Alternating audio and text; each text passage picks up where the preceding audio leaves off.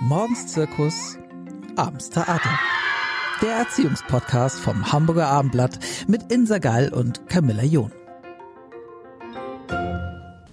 Herzlich willkommen zu einer neuen Folge des Abendblatt-Podcasts rund um Kinder, Jugendliche und Erziehung.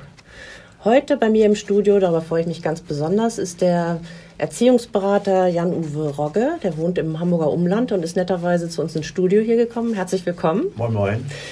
Sie haben ganz viele Bücher geschrieben. Das bekannteste vielleicht, jedenfalls mir ist es am bekanntesten, ist Kinder brauchen Grenzen. Da haben wir schon mal in einer früheren Folge darüber gesprochen. Aber Sie haben auch zu ganz anderen und vielfältigen Themen Bücher geschrieben.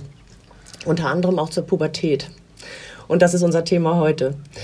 Ähm, das ist ja eine sehr schwierige Phase im Leben von Kindern und Eltern, muss man sagen wenn der eben noch liebevolle und verspielte Nachwuchs sich plötzlich zurückzieht, äh, trotzig reagiert vielleicht auf Bitten und Aufforderungen und sich dann auf einmal auch stärker an Freunden orientiert als vielleicht an äh, seinen Eltern. Dann macht er die Jungs und Mädchen noch vielleicht erste Erfahrungen mit äh, Liebe oder auch mit Alkohol und Drogen und äh, man kann da manchmal gar nicht mehr durchdringen, hat man das Gefühl. Was passiert da eigentlich mit unseren Kindern in der Pubertät? Ja, man kann das in einem Bild äh, vielleicht zusammenfassen. Es ist die Umgestaltung des kindlichen Körpers in einen erwachsenen Körper. Es ist ein äh, ungeheurer, äh, wichtiger, aber auch für alle Beteiligten äh, schmerzhafter Prozess. Nicht? Diese Umgestaltung, da entsteht ja nicht sofort die Venus oder, oder sowas, nicht, sondern der äh, Mutationen äh, angesagt. Und sie fühlen sich natürlich auch so. Weder Fisch äh, noch Fleisch. Und dann gibt es noch Eltern, äh, die es vielleicht noch gut meinen oder Eltern, die überhaupt kein Verständnis haben. Das ist einfach nur, ist einfach nur ätzend. Und ja, äh, das äh, ist natürlich ein, ein Prozess, der sehr herausfordernd ist, wobei noch was anderes hinzukommt. Ich, sag, ich spreche immer auch, auch Eltern machen ja in dieser Zeit, wenn die Kinder in die Pubertät kommen, auch nochmal genau. eine, eine Veränderung mhm. durch. Ne? Das, was man früher Wechseljahre oder, oder Midlife Crisis sehr, sehr oberflächlich auch beschrieben hat. Auch die Eltern äh, verändern sich ja. Und ich sage es dann meistens wieder in einem Bild. Ne? Äh, da sind dann mit einem Mal in einem Haus, das besonders friedlich war, äh, ja, da ja, prallen mit einmal zwei Hormonbomber äh, aufeinander. Und da entstehen dann Gase, die zur Explosion kommen. Wodurch äh, kommen dann diese Stimmungsschwankungen bei den Kindern? Das ist vor allen Dingen natürlich ein neurologischer, ein neurologischer Prozess, der da oben, der da oben abläuft. Also diese Umgestaltung zunächst einmal. Es verändert sich ja, es verändert sich ja nicht nur das Aussehen, es verändert sich auch äh, die Psyche, das Zeitgefühl äh, wird anders. Man sieht sich kritischer oder natürlich auch äh, auch äh, absolut egozentrisch als das, äh, als das Universum beispielsweise. Es sind in erster Linie natürlich neurologische Prozesse, die natürlich auf die Psyche äh, sich auswirken und du kannst die neurologischen Prozesse äh, nicht äh, ver verhindern, du kannst sie auch nicht äh, verändern, äh, du kannst höchstens mit den psychischen Auswirkungen äh, einigermaßen umgehen, lernen. Ich sage bewusst einigermaßen umgehen lernen. Also wenn ich äh, immer meine Fragen kriege, ja, wie verhalte ich mich denn jetzt am besten oder wie mache ich es richtig? Also das, diese am besten oder, oder äh, richtig. So hohes Ziel. Das geht, das geht gar nicht. Mhm. Das ist der Weg in den Abgrund. Mhm. Äh, äh, mir hat neulich meine 13-Jährige gesagt, Herr Rocke, meine Mama will mein Bestes. Mhm. Was bleibt dann für mich? Also die haben sehr genau auch mhm. ein, ein, ja, die wissen auch, äh, dass die Eltern äh, hilflos äh, sind. Ich habe mal vor einiger Zeit einen Brief bekommen von einem 14-jährigen Mädchen. Äh, ich, meine Eltern tun mir wirklich leid. Ich bin unmöglich, mhm. aber ich kann nicht anders. Mhm. Nicht? Also die haben ja ein Gespür auch dafür, äh, dass sie sich ungnädig fühlen, dass sie sich doof fühlen. Und wer kann das aushalten? Also, da ich es nicht aushalte, wer ist dann doof? Mama, du bist doof, du bist oh peinlich, oh mein Gott, äh, ich halte das nicht auch, nun guck doch nicht so blöde. Ne? Und äh, manche wollen dann wirklich noch Freundin sein ne? oder, oder Freund sein. Also das geht, das geht überhaupt nicht. Also da passiert einfach eine ganze Menge und ich habe eine ganze, ja, ich habe viel, viel Hochachtung vor Müttern, vor Vätern, die mit Pubertierenden zu tun haben. Aber ich habe auch Hochachtung vor den, vor den Pubertierenden, die diese Reise auf sich nehmen. Das klingt ja so, als ob Kinder vielleicht auch oder die, die dann in der Pubertät sind und zu Jugendlichen und jungen Erwachsenen werden, als ob die zu Hause auch äh, dann ein bisschen den geschützten Raum haben, wo sie das alles rauslassen können. Also man kann sich vorstellen, dass sie das in der Schule oder in ihren Freundesgruppen, Peergruppen äh, nicht so können und dann wird zu Hause der Frust entlassen, entladen das ist ja auch in gewisser Weise ein Vertrauensbeweis oder ein sich geborgen fühlen, dass sie das so können, oder? Würde ich sofort zustimmen. Also äh, ich denke auch die Heftigkeit, äh, mit der das zu Hause passiert, ist auch ein Vertrauensbeweis an die Eltern. Ich vertraue dir, dass du mich so annimmst, wie ich gerade bin. Ich bin komplett blöde, aber ich finde es toll von dir, äh, äh, dass du mich annimmst. Aber ich vertraue dir auch, ähm, aber ich, ich kann es auch aushalten, wenn du mal ausflippst. Du musst hier jetzt, du musst jetzt nicht immer meine Erziehung äh, mit einer Selbsterfahrungsgruppe äh, äh, vergleichen. Also nicht erst das Chakra in das Chakra einatmen und dann was sagen. Nein, ich sehe es dir an, dass du gleich platzt und dann platze, bitte. Ne? Und sei authentisch. Und sei authentisch. Mhm. Nicht, wenn, wenn du, die Kinder gucken uns doch an, die Pubertierenden, schmale Augen, schmale Lippen äh, etwas höhere Stimme, da wissen die äh, absolutes äh, Reizthema. Ne? Und dann machen sie natürlich weiter. Und wenn du dann natürlich, wenn sie dann fragen, hast du was? Und du sagst, nein, ne, dann wissen die, mein Gott, jetzt gehe ich noch einen Schritt weiter und dann steht sie sozusagen als authentische Bombe vor mir. Also äh, da spielt sich äh, eine ganze Menge ab. Und ich denke auch, mh, äh, dieses Vertrauen, was Pubertierende auch in ihre Eltern haben. Ich kann mich auch hier in diesem, wie ich es immer nenne, Heimathafen auch ausleben und ausdrücken.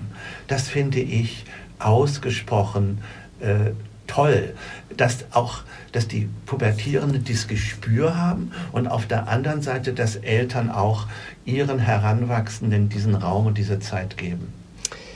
Haben Sie denn, wie sollten Eltern denn damit umgehen? Trotzdem, das ist ja eine Herausforderung für Erziehung, wenn man es bis dahin schon mal ganz gut gemeistert ist, hat als Eltern, dann ist man ja schon mal dankbar. Was gibt es für, welche Regeln sollte man beachten oder wie sollte man versuchen, diese Kinder in dieser schwierigen Phase dann auch bestmöglich zu unterstützen?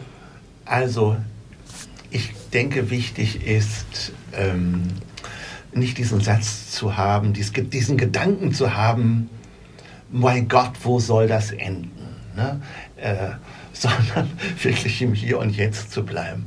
Äh, Udo Lindenberg hatte diesen wunderbaren Satz, diesen wunderbares Lied geschrieben, Hinterm Horizont geht's weiter. Und das ist das für mich der Song für Eltern Pubertierende. Hinterm Horizont geht's weiter. Da ist ein neuer Tag. es, es geht ja, es geht ja weiter. Und du musst es bis zum Horizont, äh, äh, denke ich, äh, denke ich, schaffen. Und du schaffst es ja auch. Ähm, drei Dinge sind, glaube ich, zentral. Das eine ist, das haben Sie gerade angedeutet, ist, was dort im, in den ersten 10, 11 Jahren an Vertrauen aufgebaut ist, das geht nicht kaputt. Das ist sowas von tragfähig. Das ist ein Fundament, auf dem äh, eine ganze Menge äh, auch an Porzellan zerbrechen kann. Und trotzdem ist das Fundament da. Äh, der, zweite, der zweite Gedanke ist, in der Familie immer wieder auch ein Ritual zu haben, wo man mal zusammenkommt in der Woche ein, zwei Mal und wo man sich auch, ich sage jetzt mal drastisch, auch auskotzt. Äh, was war nicht, was war nicht gut, was ist gut. Also dieses Miteinander in Gespräch bleiben. Wenn das nicht möglich ist, kann man auch Klein, Kleingruppen äh, bilden, also Mutter, Tochter, Vater, äh, Vater, Sohn oder auch äh, gegengeschlechtlich. Völlig egal. Und das Dritte ist, ähm, wenn Eltern in die Pubertät kommen, dann ist es wichtig, dass auch die Eltern ihre Elternschaft sozusagen nicht vergessen, aber dass aus der Elternschaft wieder eine Partnerschaft wird. Also ich rate Eltern immer, bleibt doch nun nicht immer zu Hause, sondern geht mal gemeinsam essen, geht ins Kino, haut mal für ein Wochenende ab, seid wieder, ne, seid wieder, hm? seid wieder ein Paar, seid wieder Mann und Frau und vergesst eure Schreihälse und Hälsinnen. Äh, äh, und dann kommt ihr und dann seid ihr weg und denkt nicht, oh mein Gott, brennen Sie die Hütte an, sondern genießt euch gegen ein, äh, miteinander. Ähm, und äh, äh habt euch äh, oder ja ähm, habt euch lieb. Äh, ist etwas oberflächlich, aber das ist wichtig. Ähm, die Kinder müssen spüren, meine Eltern, äh, da, da passiert eine ganze Menge. Und ähm, und das ist gut. Ich kann darauf auch, auch vertrauen. Die müssen sich nicht immer ständig äh, um meine Person kümmern, sondern die haben genug äh, im Guten miteinander zu tun. Ich glaube, das ist etwas ganz, ganz Zentrales, was schon sehr früh anfängt. Was sehr früh anfängt, dass Eltern immer auch ihre Partnerschaft äh, ja auch pflegen, dass sie Raum und Zeit für ihre Partnerschaft äh, geben und dass wir es in der Pubertät äh, umso wichtiger, aus dieser Partnerschaft auch Kraft zu sammeln, äh, für wirklich die, die ja, energieraubende Erziehungsaufgabe. Und für die Kinder ist es eine Erleichterung, dass dann nicht der ganze Fokus immer auf, auf ihnen liegt. So habe ich Sie verstanden. Hervor, also das, ich denke, das ist ein ganz wichtiger äh, äh, äh, Gedanke. Ähm, ich habe das neulich mal in einem Seminar gesagt und äh, als ich dann so sagte, äh, so zu, zu, zum, zu Mann und Frau sagte, guckt euch doch mal mehr mit ein an, guckt euch doch wieder an. Und da sagte mir Johannes 13, richtig, Herr Rocke, richtig. Und, er, und ich sagte, wieso richtig? Und er sagte, wenn Papa und Mama sich mehr angucken würden, würden sie mich nicht immer sehen. Also äh, das könnte ein Familientherapeut nicht besser ausdrücken. Aber trotzdem nochmal die Frage, wie ha habe ich weiterhin Zugang zu meinem Kind? Also wie erhalte ich mir diesen Zugang? Wenn Pubertierende sich ähm, in dieser Zeit ein wenig von den Eltern abwenden, dann hat das in der Regel nur mit, der, mit oberflächlichen Dingen äh, zu tun. Und sie wenden sich gleichzeitig häufig den Großeltern und den Gleichaltrigen zu. Auf der gleichaltrigen Ebene kannst du alles be bequatschen. Ne? Also mir hat neulich mal ein Mädchen gesagt, weißt du, wenn ich, wenn ich verknallt bin, die war 15, wenn ich verknallt bin, das kann ich meiner Freundin sagen. Die, die guckt und nickt. Und wenn ich zu meiner Mutter sage, die macht sofort einen Termin beim Frauenarzt. Mhm. Ne? Und, und wenn ich und Oma und Opa sind ähnlich. Ne? Die hören, die hören aktiv zu. Das heißt also, wenn ich äh, bestimmte Dinge mit anderen bespreche, ist das ja nicht Vertrauensentzug, ne? ist es nicht Liebesentzug. Eltern sind nach wie vor wichtig und deshalb halte ich es für zentral, dass auch wenn die Kinder in die Pubertät kommen, dass man bestimmt an, dass man an ganz bestimmten Ritualen, die einem wichtig sind, festhält. Also das kann das gemeinsame Abendessen sein. Das kann der gemeinsame Spaziergang sein. Das kann die gemeinsame Unternehmung sein. Solche Dinge, die familiäre, familiale Gemeinsamkeit ausdrücken, denke ich, sind ausgesprochen sind ausgesprochen wichtig. Und auch mal, und natürlich reiben sich Pubertierende, hab keine Lust, hab keine Lust auf diese Wanderung. Völlig okay. Dann, dann gibt es natürlich diese, diese weinerliche Antwort äh, der Eltern, aber es ist so wichtig und dass wir das machen, ne? anstatt dann mal provokativ zu sagen, dann kommst du heute ohne Lust mit. Du musst nicht alles mit Lust machen. Ich finde es wichtig, dass du mitkommst.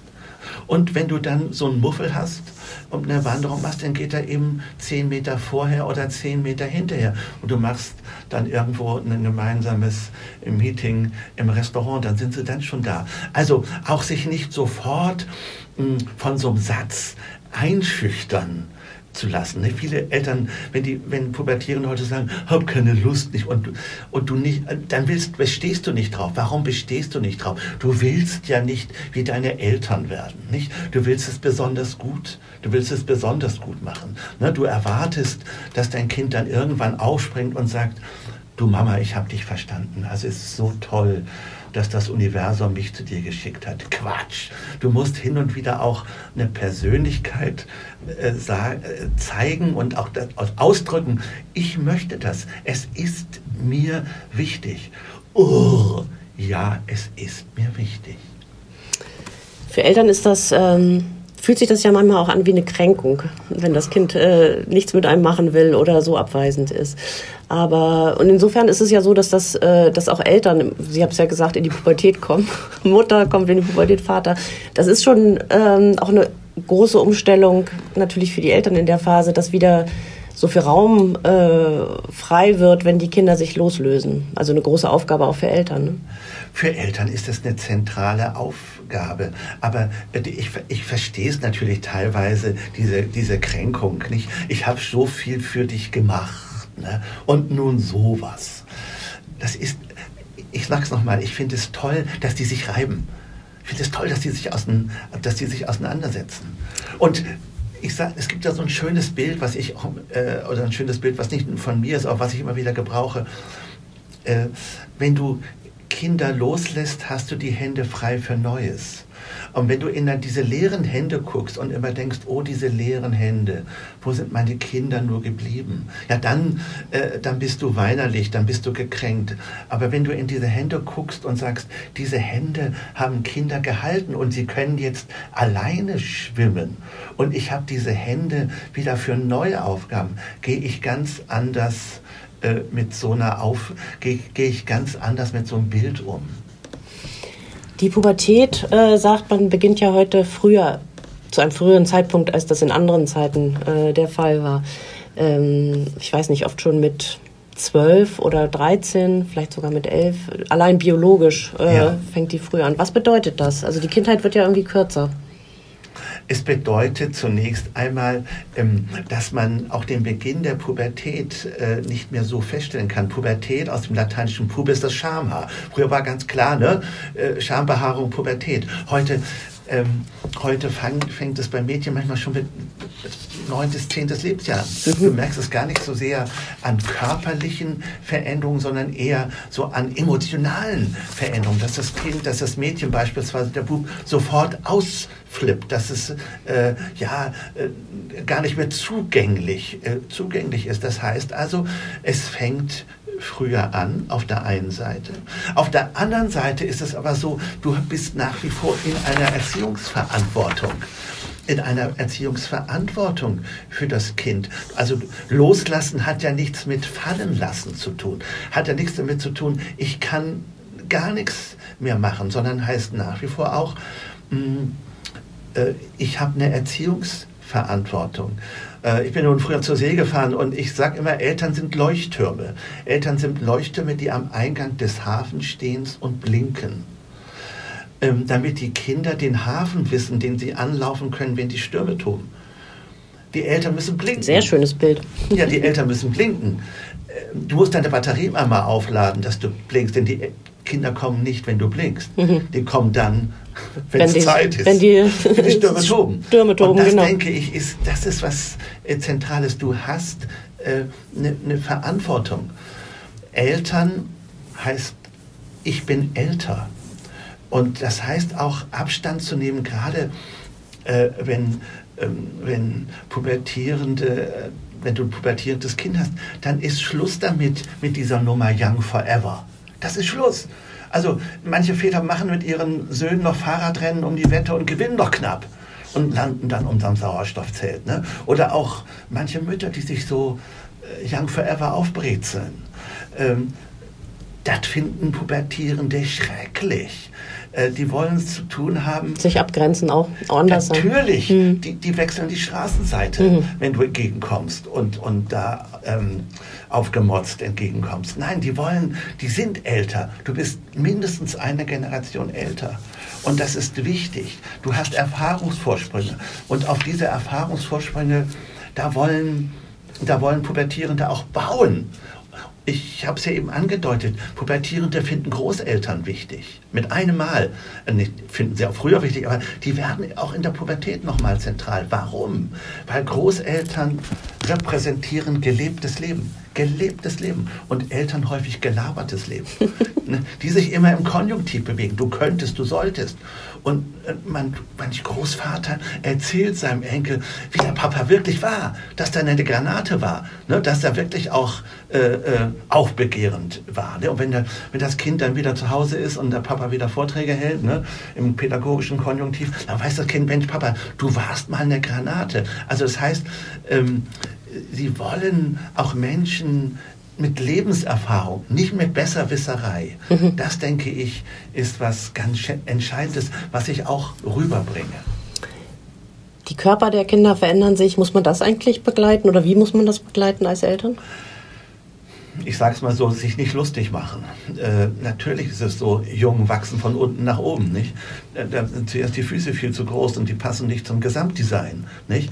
Und dann kommen auch die Arme ja mit dazu, die passen auch nicht. Und deshalb, deshalb hängen sie, deshalb hängen sie auch rum, ähm, beispielsweise. Also die sehen, die sehen sich nicht, die, die sehen nicht gut aus. Und die Feinmotorik wird, wird anders. Ne? Die sind, werden mit einmal, werden mit einmal unsicher. Äh, das, das muss ich wissen. Oder äh, ja, oder sie duschen sich nicht und, und im Kinderzimmer stinkt es wie in einer Nach Puma. Äh, ja. in einer Pumahöhle. Mhm. Ne? Ja, Rock, was soll ich denn machen? Äh, eine Frage. Ich sag, ja, vielleicht lüften, wenn die in der Schule sind, aber nicht, wenn die da sind. Also, äh, und du kannst natürlich auch darauf bestehen, nicht? dass sie nicht wie ein Stinkstiefel äh, zum Mittagstisch kommen. Da kann man also zumindest ein Deo voraussetzen. Spätestens jetzt ist es vermutlich auch Zeit, spätestens jetzt, äh, für ein Aufklärungsgespräch. Äh, wie geht man das an? Also, das ist interessant, äh, dass Pubertierende da miteinander äh, ganz, ganz viel auch äh, besprechen. Ich glaube, die sind da sehr, sehr weit, gehen auch so in den letzten 10, 15 Jahren sehr bewusst auch äh, mit ihrer ähm, äh, Sexualität um, allen äh, Umrufen zum Trotz, ne, durch, die, äh, durch die Sexualisierung auch äh, der Medien und den Zugang dazu. Ich glaube, sie gehen schon sehr, sehr bewusst damit um. Ähm, was ich auch finde, ist, dass beispielsweise die Schule ähm, hier eine, eine wichtige äh, Aufgabe hat und, und, und die auch wahrnimmt. Warum?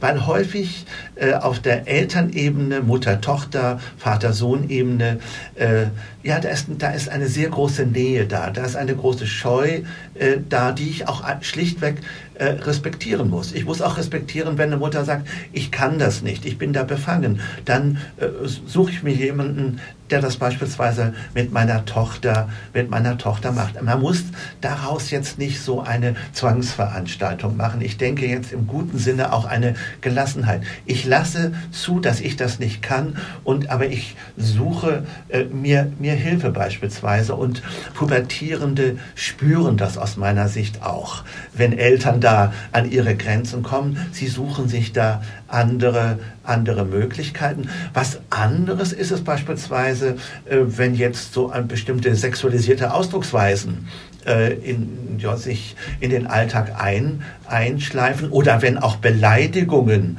äh, kommen äh, von Sohn zur Mutter oder, äh, oder Tochter zur Mutter, da muss ich natürlich klar und, und deutlich sein. Und da kann ich nicht weghören, sondern da muss ich auch äh, darauf achten, äh, dass mein persönlicher, dass ich also auch respektiert werde, dass ich geachtet werde.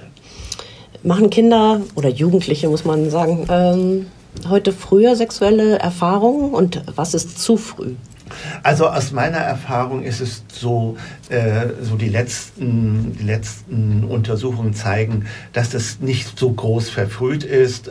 Manche sagen, es wird wieder später, aber ich denke in der Regel zwischen dem 15. und 16. Lebensjahr ne, sind die ersten äh, sexuellen Erfahrungen da. Was völlig anderes ist natürlich, äh, dass durch die durch Medien, also Internet beispielsweise, da auch äh, ja, Kontakte stattfinden, dass da, dass da Bilder, dass sie mit Bildern konfrontiert werden, äh, die sie möglicherweise auch ähm, überfordern und auch bestimmte Werte und Normen in Frage stellen. Das denke ich schon. Ähm, ich denke aber zugleich auch, dass Normen und Werte, die zu Hause vorgelebt werden von Vater und Mutter oder aus dem Umfeld, dass die sehr äh, relativieren, äh, relativierend auf die äh, normative Entwicklung von Heranwachsenden doch sich auch auswirken. Also ich sehe da nicht, äh, ich bin nicht jemand, der da groß jetzt rum, rumschreit. Gleichwohl darf man natürlich nicht verkennen, dass wenn dieses persönliche Umfeld, dieses persönliche Umfeld von Erwachsenen, wenn das fehlt, dass, dann, äh, dass das dann auch dazu führen kann, äh, dass einfach schlichtweg ähm, ja, äh, sexuelle Grenzen, normative Grenzen äh, überwunden werden. Wir merken, oder man merkt es ja, oder man sieht es, man liest es äh, ja in den, in den Medien, wenn von äh, Vergewaltigungen beispielsweise, von Gruppenvergewaltigungen die Rede ist. Da ist für mich eindeutig ein Hinweis darauf, dass dieses normative, äh, äh, erwachsene um Umfeld schlichtweg fehlt. Also ich habe es ja vorhin nochmal gesagt, generell sind Erwachsene nach wie vor in einer Erziehungsverantwortung. Alle Themen betreffend, auch diese Themen betreffend. Hm, Sie haben die Medien angesprochen.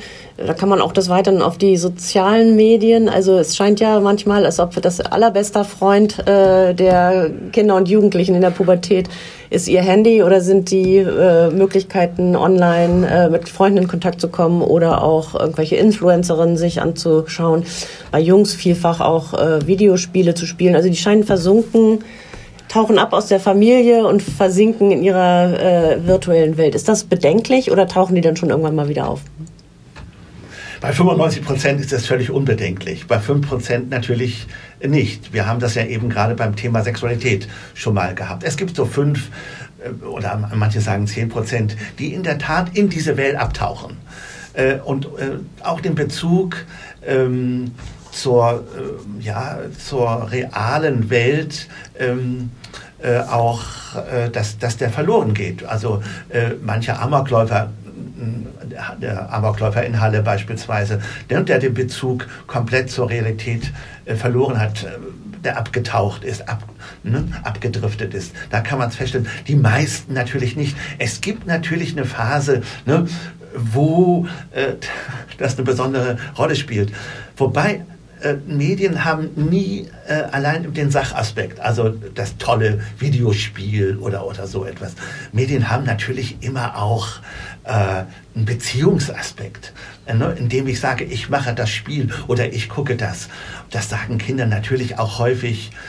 Ähm, ihren Eltern gegenüber und wissen, jetzt flippen sie aus, jetzt drehen sie, jetzt drehen sie gleich durch. Medien waren immer waren immer auch ein Beziehungsthema. Das kann ich von mir selber sagen. In den 60er Jahren äh, war es war es die, war es die Beatmusik, ne? also wo, wo du dich abgrenzen konntest und je, je schriller äh, äh, desto, desto besser. Also ich weiß das noch, ich war absoluter Fan von The Who, die ihre, die ihre Gitarren zertrümmert haben. Und heute weiß ich, dass das eher therapeutischen äh, äh, Hintergrund hatte. Ist aber, wusste ich ja damals nicht. Hm. Also das heißt also, sich abzugrenzen über Medien ist eine zentrale Rolle. Aber ich will das auch äh, auf der anderen Seite nochmal äh, beleuchten. Es sind auch wieder hier die Erwachsenen, äh, die zentral eine Rolle spielen. Wenn ich beim Abendbrot mit meiner Familie zusammensitze und das Smartphone dort liege, liegt ja nicht nur das Smartphone äh, des pubertierenden Kindes dort, sondern auch das Smartphone von Mama und Papa. Die haben zu verschwinden äh, dort. Erziehung ist Vorbild und Liebe. Das heißt, ich lebe auch vor. Und ich kann auch von meinem pubertierenden Kind erwarten, wenn gegessen wird, wird gegessen und die Medien, äh, das Smartphone spielt hier keine Rolle. Äh, in einigen Familien habe ich äh, ähm, oder haben wir versucht umzusetzen, dass die Smartphones während des Essens in eine Schublade kommen und die sozusagen weg sind und dann sagen, aber ich habe so einen wichtigen Anruf, ich muss für die Schule lernen. Dann kann man auch sagen, ja, das kannst du äh, um 19 Uhr, aber jetzt, jetzt wird gegessen. Ja, Herr Rocke, kann ich das denn so sagen? Natürlich kann ich das sagen. Hm, ja, aber, aber Herr Rocke, dann bin ich ja wie mein Vater. Ja, so schlecht war er doch auch nicht, oder? Das heißt also, dieser Gedanke, ich muss es alles anders machen, ich muss es alles besser machen, äh, das verhagelt einen sozusagen die Ernte in allen Erziehungsbereichen. Anderer Bereich noch, der in der Pubertät ein bisschen schwierig wird, äh, ist, hm, sagen wir mal, das Erlernen des Umgangs mit Alkohol. Äh, das, mit diesem Thema sind die Kinder ja oder die Jugendlichen, muss man sagen, ja konfrontiert. Und je nach Kulturkreis und Hintergrund haben Eltern da vielleicht unterschiedliche Vorstellungen. Aber äh, für diejenigen, die möchten, dass das Kind lernt, damit angemessen umzugehen, also das nicht sozusagen von vornherein total zu verteufeln, aber doch sich zu bemühen, dann einen, einen guten, maßvollen Umgang mitzufinden. Das ist ja gar nicht so leicht. Es ist nicht leicht und es ist auch nicht einfach. Ich kann es nicht verhindern. Ich glaube, das ist wichtig. Los, zum Los, also einen Gedanken, ein Kind loszulassen, heißt auch, ich kann es nicht verhindern. Es kann passieren. Aber da muss man dann ja vielleicht, äh, erstmal wäre die Frage, sollen die ihre ersten oder so Erfahrungen dann auch zu Hause machen? Oder kann ich irgendwie ähm, doch für Notfälle irgendwas vereinbaren, sodass äh, das Kind sich Hilfe holen kann, wenn äh, tatsächlich es die braucht? Ich halte es für wichtig, zunächst einmal diesen Gedanken zu haben, ich kann es nicht wirklich verhindern. Das heißt ja nicht, dass ich nichts machen kann. Äh, das heißt auch, erstens, wenn mein Kind besoffen ankommt, ist es immer noch mein Kind beispielsweise. Und wenn ein Kind das dritte oder vierte Mal besoffen ankommt, bleibt es immer noch mein Kind. Wenn ich das Gefühl habe, ähm, das Kind braucht Hilfe, äh, dann bin ich als Mutter, als Vater häufig nicht äh, die passende Person. Dann ist es häufig eine Person, äh, die mh, mm, im guten Sinne eine äh, Distanz hat die das aus einer bestimmten Entfernung heraus beleuchtet. Ich würde mir in so einem Fall, würde ich mich immer äh, äh, an eine Beratungsstelle äh, äh, wenden, kann eine Drogenberatungsstelle sein, kann eine Erziehungsberatungsstelle sein, das kann ein Jugendamt sein. Wer kann mir dort Hilfe geben? Also zunächst einmal Hilfe für Mutter, Hilfe für Vater. Wie kann ich mit meinem Sohn, meiner Tochter darüber reden? Das ist denke ich, ausgesprochen äh, äh, professionell. Und wenn ich merke, ich komme mit diesem Gespräch, diesem persönlichen Gespräch mit meinem Kind nicht weiter, dann muss es eine andere Person sein, die ich beauftrage. Dann kann ich sagen, du pass mal auf, wir, wir verhaken uns, ich mache mir Sorgen, das will ich dir schon sagen. Und ich möchte, dass du zu, dich an, an diese Institution äh, wendest. Mehr kann ich nicht machen.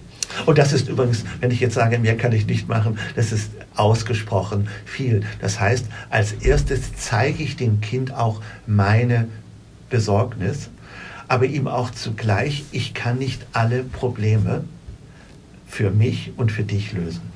Bei Alkohol geht es ja auch so ein bisschen darum, Erfahrungen zu machen und daraus zu lernen, wie man selber den Umgang verträgt und, und so weiter. Ist es eigentlich okay, wenn Kinder zu Hause auch daran geführt werden, mit 14, 15, 16, wenn die zu Hause Alkohol äh, angeboten bekommen oder finden Sie das falsch? Also, ähm, wenn ich jetzt ähm, in Italien diese Frage gestellt bekäme oder in Österreich, wo es. Bekämen Sie vermutlich gar nicht die Frage. Doch, doch auch. Aber da, wird, äh, da würden die sagen, aber es kann ja beim Essen beispielsweise gebunden in ein Ritual, äh, wäre das in Ordnung. Gebunden in ein Ritual, das heißt immer, äh, ich besaufe, ich besaufe mich nicht. Solange die Kinder auch bei ihren Eltern merken, ein, ein, ein Wein oder ein Bier ist gebunden in, äh, in ein Ritual, ist das in Ordnung. Also bei mir war es so, ähm, ähm, als ich konfirmiert wurde, das war ich, äh, da war ich 14, 15, da war ein Ritual, man durfte zum ersten Mal einen Korn, ein, ein Korn trinken, aber nur einen. Also man hat sich nicht, man hat sich nicht besoffen, sondern ein. Und, das, und da fühlte man sich groß, sozusagen. Also ich denke immer, das Problem der Sauferei ist ja, dass es nicht mehr äh, gebunden ist in ein Ritual. Ne? So dies, was man hört, das Vorglühen. Äh, das heißt, das ist ja schon Besäufnis. Das heißt, du kommst schon äh, angetörnt äh, in, in, in, das Ereignis hinein. Ähm, ich glaube, wichtig ist, für, auch wenn Kinder spüren, meine Eltern äh, trinken gerne Alkohol oder genießen Alkohol, weil das in ein Abend zum Abendritual gehört oder was zum Mittagsritual, dann da ist auch ein Vorbild, da ist auch ein Vorbild da, äh, was die Kinder dann auch äh, übernommen, übernehmen. Ob du das dann ob du das dann jetzt auf die Kinder heranführst, das ist für mich eine ganz andere Sache. Das hängt sicherlich auch von den familiären äh, Sonderheiten ab. Wenn die Kinder allerdings auch bei ihren Eltern einen ungezügelten äh, äh, Gebrauch des Alkohols ähm, erleben, äh, dann ist das auch ein negatives Vorbild. Klar. Ähm, wenn alles überstanden ist, wann endet eigentlich die Pubertät und wie kommen die Kinder daraus hervor? Äh, sind sie dann neue Menschen? Sie sind, wenn, die, wenn alles vorüber ist, wenn aus dem reißenden Bach ein gemächlicher Strom wird, dann sind sie äh, erwachsene Persönlichkeiten, die von ihren Eltern geprägt wurden, die von ihren Großeltern geprägt wurden, die von ihren Gleichaltrigen geprägt wurden, die dann in die Welt hinausgehen mit guten Wünschen, mit Stock und Hut und die für sich das Gefühl haben, ich kann meine Eltern zurücklassen weil die sind nicht nur Eltern, die sie ja bleiben, die, das sind Mann und Frau, äh, die sich, die ohne meine Person ganz gut äh, auskommen. Und im Lied vom Hänschen Klein heißt es ja, dass Hänschen nochmal zurückkommt nach sieben Jahren. Nicht, weil die Mutter gerufen hat, sondern weil Hänschen überprüfen will, geht's denn gut? Mhm. Kommen die auch ohne mich gut aus. Ich glaube, das ist etwas Zentrales, den Kindern die Botschaft äh, mit auf den Weg zu geben, äh, ihr schafft es. Und wenn ihr das Gefühl habt, ähm, dass ihr etwas erzählen wollt von eurer Reise äh, in das Leben, seid ihr willkommen, jederzeit willkommen. Das wäre dann ein gutes Eltern-Kind-Verhältnis nach der Pubertät, würde dann so aussehen.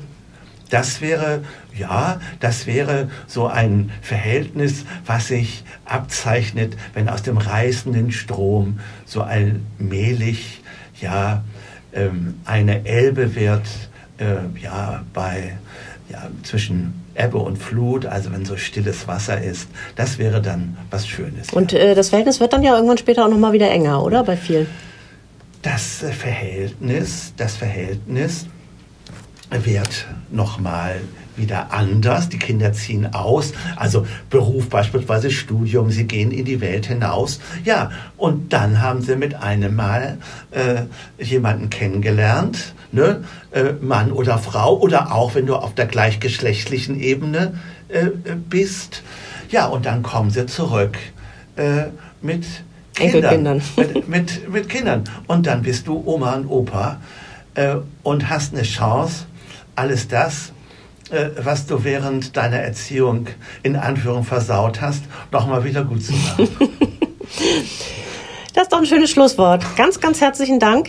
Jan-Uwe Rogge war zu Gast im Podcast des Hamburger Abendblatts mit sehr viel Interessantem zum Thema Pubertät. Dankeschön. Ja, gerne. Weitere Podcasts vom Hamburger Abendblatt finden Sie auf abendblatt.de slash podcast.